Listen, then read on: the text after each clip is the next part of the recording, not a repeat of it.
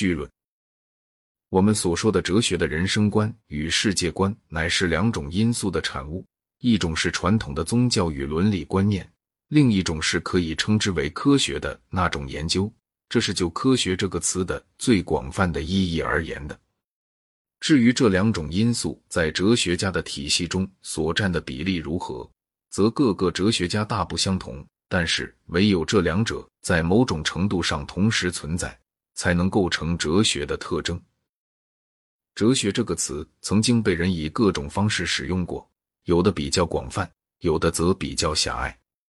我是在一种很广泛的意义上使用这个词的。现在就把这一点解释一下。哲学，就我对这个词的理解来说，乃是某种介乎神学与科学之间的东西。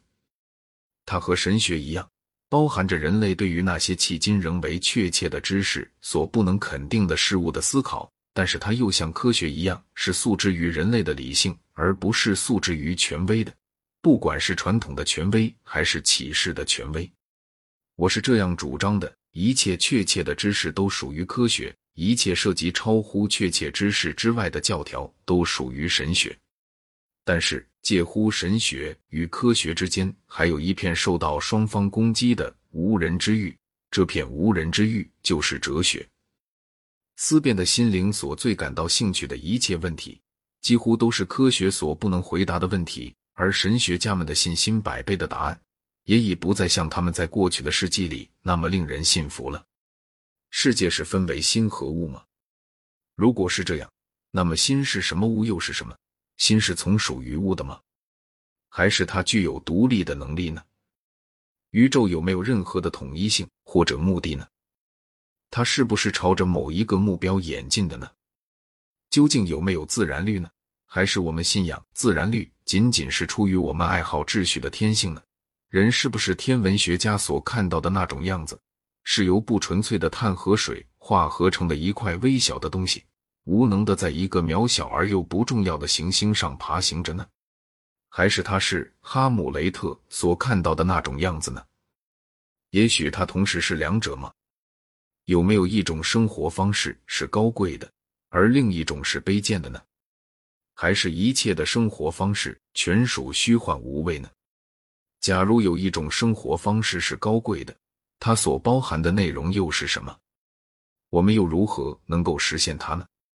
善，为了能够值得受人尊重，就必须是永恒的吗？或者说，哪怕宇宙是坚定不移的趋向于死亡，它也还是值得加以追求的吗？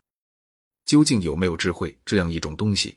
还是看来仿佛是智慧的东西，仅仅是极精炼的愚蠢呢？对于这些问题。在实验室里是找不到答案的。各派神学都曾宣称能够做出极其确切的答案，但正是他们的这种确切性，才使近代人满腹狐疑的去观察他们。对于这些问题的研究，如果不是对于他们的解答的话，就是哲学的业务了。你也许会问：那么为什么要在这些不能解决的问题上面浪费时间呢？对于这个问题。我们可以以一个历史学家的身份来回答，也可以以一个面临着宇宙孤寂的恐怖感的个人的身份来回答。历史学家所做的答案，在我力所能及的范围内，将在本书内提出来。自从人类能够自由思考以来，他们的行动在许多重要方面都有赖于他们对于世界与人生的各种理论，关于什么是善、什么是恶的理论。这一点在今天正像在以往任何时候是同样的真确。要了解一个时代或一个民族，我们必须了解他的哲学。要了解他的哲学，我们必须在某种程度上自己就是哲学家。这里就有一种互为因果的关系：人们生活的环境在决定他们的哲学上起着很大的作用，然而反过来，他们的哲学又在决定他们的环境上起着很大的作用。这种贯穿着许多世纪的交互作用，就是本书的主题。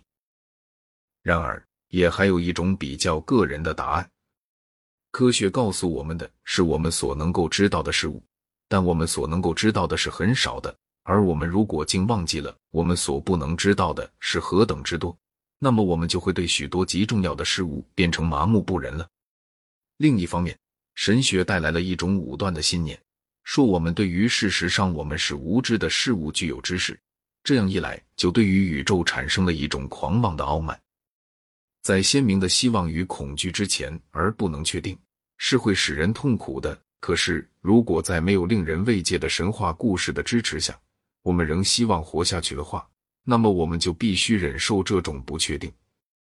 无论是想把哲学所提出的这些问题忘却，还是自称我们已经找到了这些问题的确凿无疑的答案，都是无益的事。教导人们在不能确定时怎样生活下去，而又不至为犹疑所困扰。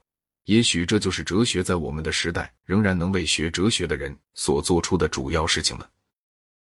与神学相区别的哲学，开始于纪元前六世纪的希腊，在它经过了古代的历程之后。随着基督教的兴起与罗马的灭亡，他就又浸没于神学之中。哲学的第二个伟大的时期，自十一世纪起至十四世纪为止，除了像皇帝弗里德里希二世那样极少数的伟大的叛逆者之外，是完全受天主教会支配着的。这一时期以种种混乱而告结束，宗教改革就是这些混乱的最后结果。第三个时期。自十七世纪至今天，比起前两个时期的任何一个，更受着科学的支配。传统的宗教信仰仍占重要地位，但却感到有给自己做辩护的必要了。而每当科学似乎事实改造成为必要的时候，宗教信仰总是会被改造的。这一时期很少有哲学家在天主教立场上是正统派，而且在他们的思想里，世俗的国家也要比教会重要的多。社会团结与个人自由，也像科学与宗教一样，在一切的时期里，始终是处于一种冲突状态或不安的妥协状态。在希腊，社会团结是靠着对城邦的忠诚而得到保证的。即使是亚里士多德，虽则在他那时候亚历山大旨在使得城邦成为过时的沉寂，也看不出任何其他体制能有更多的优点。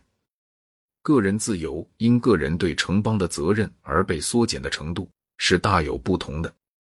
在斯巴达，个人所享有的自由要和在现在的德国或俄国一样的少；在雅典，则除了有时候有迫害而外，公民在最好的时代里曾享有过不受国家所限制的极大的自由。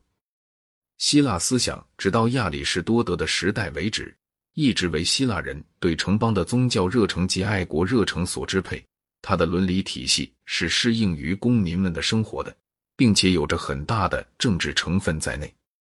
当希腊人最初臣服于马其顿人，而后又臣服于罗马人的时候，与他们独立的岁月相适应的那些概念就不能再适用了。这就一方面由于与传统断绝而丧失了蓬勃的生气。而另一方面，又产生了一种更为个人化的、更缺少社会性的伦理。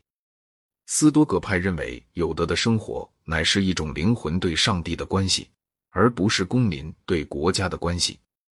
这样，他们便为基督教准备了道路，因为基督教和斯多葛主义一样，起初也是非政治性的。在他最初的三个世纪里，他的信徒们都是对政府毫无影响的。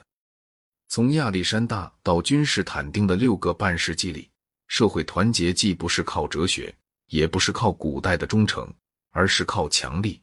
最初是靠军队的强力，而后则是靠行政机构的强力才获得保障的。罗马军队、罗马道路、罗马法与罗马官吏首先创立了，随后又维系了一个强大的中央集权的国家。没有什么是可以归功于罗马哲学的。因为根本就没有什么罗马哲学。